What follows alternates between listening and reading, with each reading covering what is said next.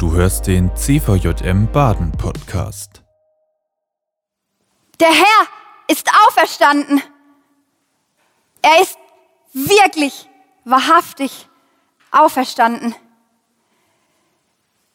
Ich wollte gerade zum Grab und der Stein war plötzlich weg. Und dann habe ich ihn gesehen. Ich, ich konnte es erst gar nicht glauben, was ich da sehe. Und dann habe ich mich plötzlich, ich habe richtig Angst bekommen. Und dann hat er noch zu mir gesagt, fürchte dich nicht. Ich, ich war so überwältigt, ich wusste überhaupt nicht, was los ist. Und dann hat er gesagt, geh und erzähl es allen anderen. Der Herr ist auferstanden. Er ist wahrhaftig auferstanden. Aber es sind so viele Gefühle in mir, ich, ich weiß gar nicht so richtig, wie ich damit umgehen soll. Kann, kann das wirklich sein? Aber es war auch gleichzeitig so ein Frieden in mir und so eine Freude.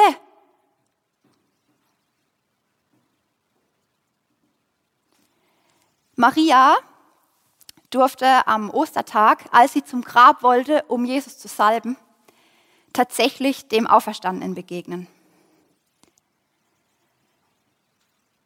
Das ist eine wundervolle Geschichte, wenn sie nicht so abgefahren wäre. Denn tatsächlich ist es doch so, ich kann mir vorstellen, dass in Maria deshalb so viele Emotionen vorgegangen sind, weil sie selber überhaupt nicht verstanden hat, was da jetzt abgeht. Da will sie zum Grab, um einen Toten zu salben, und dann ist der Tote plötzlich nicht mehr tot. Das geht nicht in ihrem Kopf zusammen. Und dann spricht auch noch jemand mit ihr. Fürchte dich nicht, heißt es da. Und geh hin und erzähl, erzähl allen, dass der Auferstandene lebt. Ich weiß nicht, wie es dir mit der Botschaft geht. Aber ich persönlich, in mir merke ich, dass so ganz verschiedene Emotionen hochkochen. Wie würdest du dem Auferstandenen begegnen? Voller Zweifel? Voller Überwältigung? Würdest du auf das hören, was er dir sagt? Dem Auferstandenen begegnen ist gerade heute am Ostersonntag so real und so wirklich, dass es uns von den Füßen reißt. Und ich möchte heute Morgen mit euch in die Bibel schauen und mal schauen, wie haben denn die Menschen, denen der Auferstandene begegnet ist, wie haben die denn reagiert? Wie ging es denen damit? Und wie geht es uns damit? Der erste, von dem ich euch erzählen möchte, ist einer der Jünger. Sein Name ist Thomas und wir lesen im Johannesevangelium folgende Stelle. Thomas, einer der zwölf, war nicht dabei gewesen, als Jesus zu den Jüngern gekommen war. Die anderen erzählten ihm, wir haben den Herrn gesehen. Thomas erwiderte, erst muss ich seine von den Nägeln durchbohrten Hände sehen. Ich muss meinen Finger auf die durchbohrten Stellen und meine Hand in seine durchbohrte Seite legen. Vorher glaube ich es nicht. Acht Tage später waren die Jünger wieder beisammen. Diesmal war auch Thomas dabei. Mit einem Mal kam Jesus, obwohl die Türen verschlossen waren, zu ihnen herein. Er trat in ihre Mitte und grüßte sie mit den Worten, Friede sei mit euch. Dann wandte er sich Thomas zu. Leg deinen Finger auf diese Stelle hier und sieh dir meine Hände an forderte er ihn auf. Reich deine Hand her und leg sie in meine Seite. Und sei nicht mehr ungläubig, sondern glaube. Thomas sagte zu ihm, mein Herr und mein Gott. Jesus erwiderte, jetzt, wo du mich gesehen hast, glaubst du. Glücklich zu nennen sind diejenigen, die nicht sehen und trotzdem glauben. Ich weiß nicht, ob du nachvollziehen kannst, wie es Thomas hier geht. Er sagt, ey Leute, ich brauche ein Zeichen, dass ich glauben kann, was ihr mir hier erzählt. Kreuzigung, ja okay, aber Auferstehung, dass wirklich ein Toter plötzlich wieder lebendig ist, damit kann ich nicht mitgehen. Da habe ich meine Zweifel dran. Die Zweifler. Die Zweifler gibt es, glaube ich, ganz, ganz oft unter uns. Und auch in mir hegt sich immer noch so ein stiller Zweifel. Denn lasst uns doch einfach mal sagen, wie es ist. Wenn wir auf unsere Friedhöfe gehen, dann sehen wir keine weggerollten Steine. Unsere Gräber sind irgendwie immer noch voll. Auferstehung, das ist so was ganz Abstraktes. Wie sollen wir das denn begreifen, wenn das für uns in unserem Alltag nicht so richtig spürbar ist? Mit Kreuzigung, ja, damit können wir was anfangen. Das war eine gängige Hinrichtungsmethode. Wenn mir jemand von Kreuzigung erzählt, das, das kann ich verstehen, das kann ich abnicken. Aber Auferstehung, also komm schon. Viele Menschen zweifeln genau an dem Punkt. Weil das was ist, was wir mit unserem Menschenverstand nicht verstehen können. Wir können es nicht rational erklären und deshalb zweifeln wir. Und genauso zweifelt auch Thomas hier an der Stelle. Ihr müsst euch mal vorstellen, Thomas war einer von denen, die wirklich lange Jahre mit Jesus mitgegangen sind, die viel gesehen haben, auch Wunder gesehen haben. Und trotzdem hat er hier Zweifel und sagt, ich muss das sehen. Ich muss die durchbohrten Hände sehen. Ich muss sehen, dass Jesus wirklich vor mir steht. Und erst dann kann ich es glauben. Und ich bin mir ganz sicher, dass es vielen von uns genauso geht. Dass wir sagen, ich, ich muss es selber sehen, dass ich es glauben kann. Nur was meine eigenen Augen wirklich wahrnehmen, kann ich auch annehmen für mich in meinem Leben. Und was ich an dieser Begegnung mit dem Auferstandenen so krass finde, ist, dass Jesus nicht irgendwie beleidigt ist mit Thomas oder dass Jesus sagt, er komm ganz ehrlich, Bube, jetzt habe ich dir hier ewig viel gezeigt. Ich war ewig mit dir unterwegs. Ich habe dir sonst was erzählt. Du hast gesehen, wie ich übers Wasser gelaufen bin. Du hast gesehen, was ich gemacht habe. Und trotzdem hast du Zweifel. Er ist nicht eingeschnappt oder sagt, so, jetzt, jetzt hast du halt Pech gehabt, dir zeige ich mich nicht, sondern dir zeige ich mich sogar mit einer Berührung. Ich lasse zu, dass du deine Hände in meine Wunden legst. Ich lasse zu, dass du deine Zweifel abwenden kannst und dass du zum Glauben kommen kannst an das, was passiert. Thomas begegnet hier dem Auferstandenen mitten in einem riesen Zweifel. Und dieser Riesenzweifel, den nutzt Jesus, um ihm ganz nahe zu kommen, Berührung zuzulassen.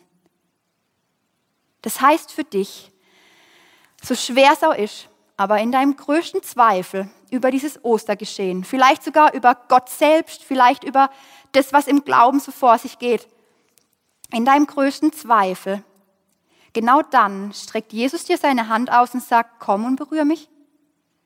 Ich möchte, dass du die Möglichkeit hast, mir ganz nah zu sein.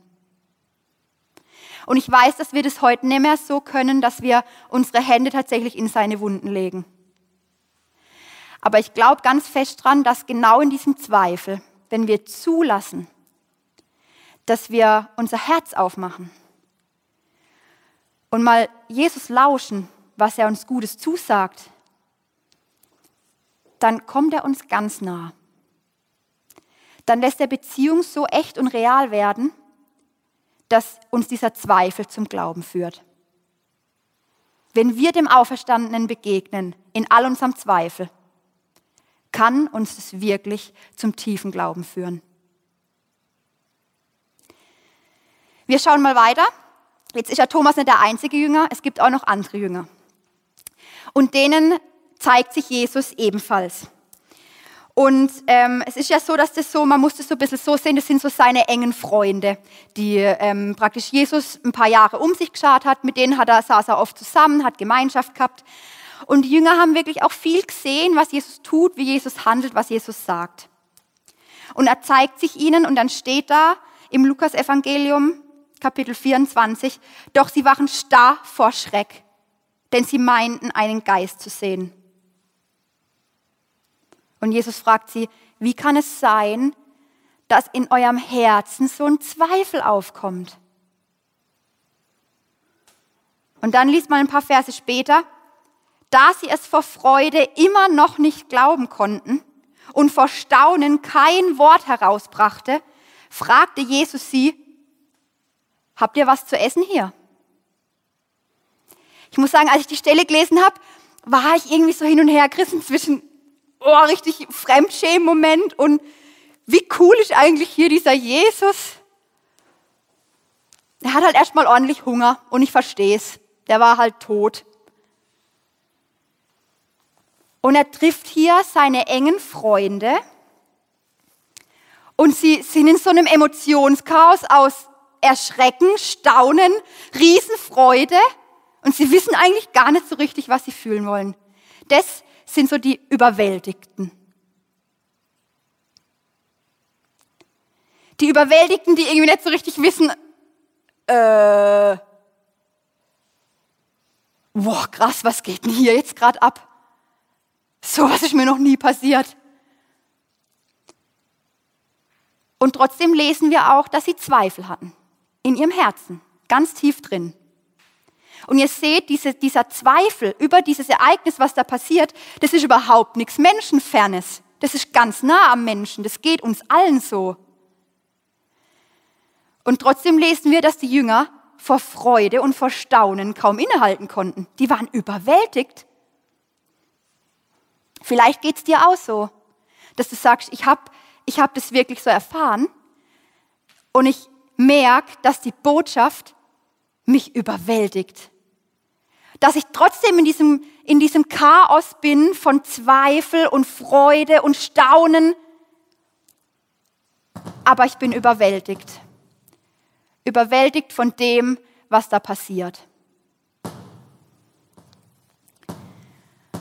Und was ich so krass finde, ist, dass Jesus diese Überwältigung der Jünger genau merkt.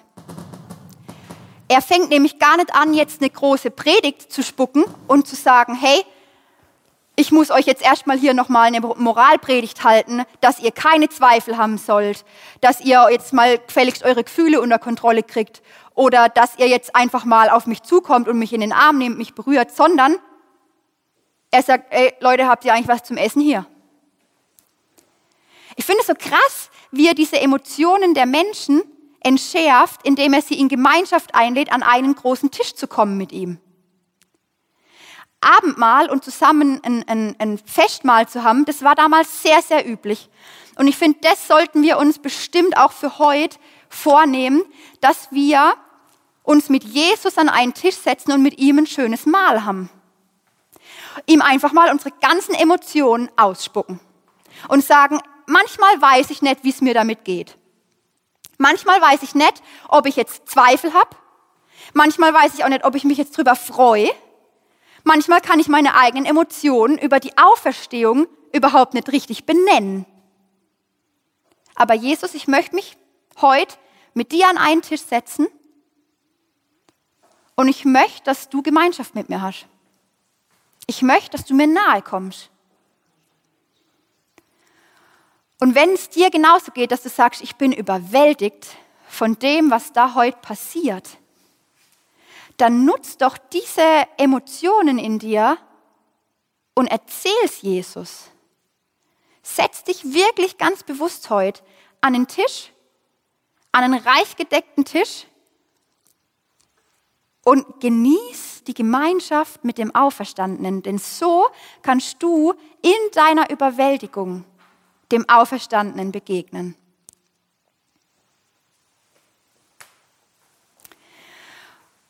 Jesus geht aber noch einen Schritt weiter.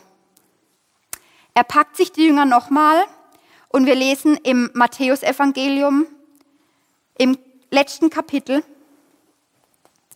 den Auftrag des Auferstandenen an seine Jünger. Bei seinem Anblick warfen sie sich vor ihm nieder. Allerdings hatten einige noch Zweifel.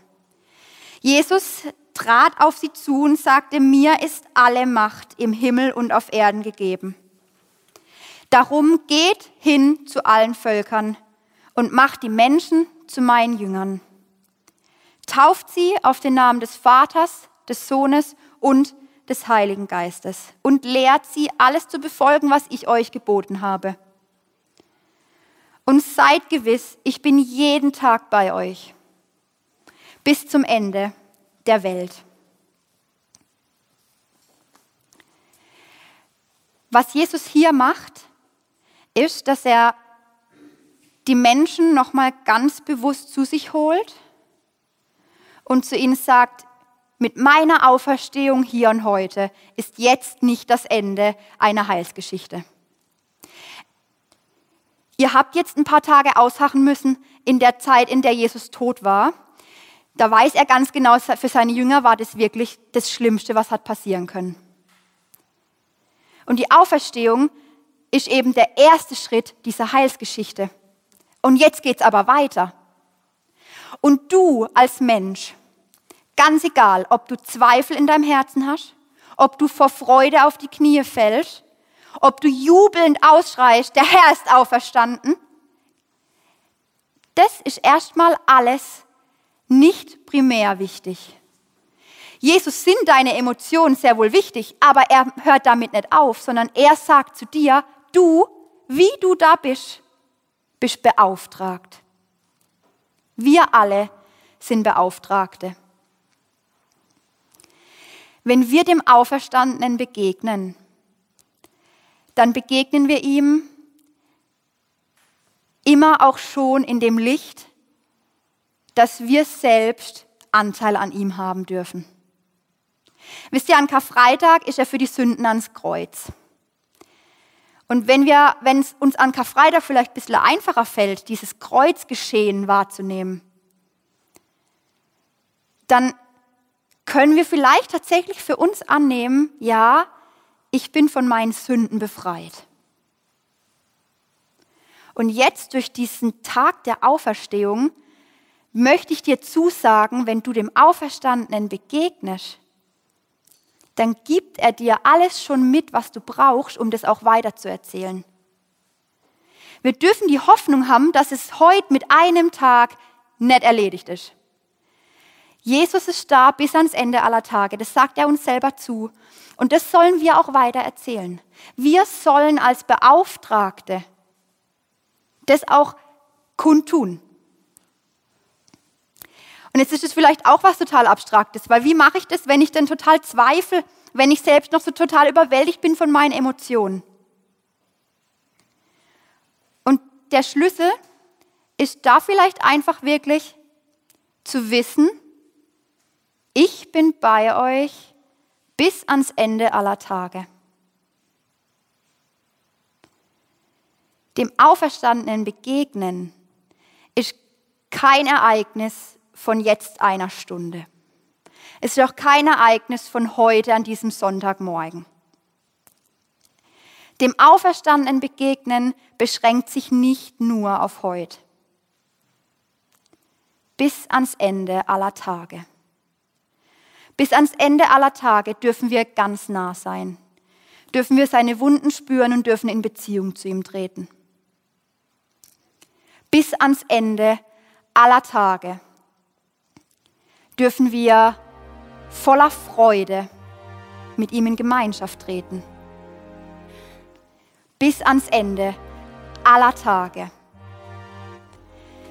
Sagt Jesus zu dir, du hast die Möglichkeit und die Fähigkeit von mir bekommen, davon auch weiter zu erzählen, dass auch andere Menschen Nähe zu mir haben können, dass auch andere Menschen die gute Botschaft erhalten, dass auch andere Menschen davon zehren können bis ans Ende aller Tage dürfen wir dem Auferstandenen begegnen.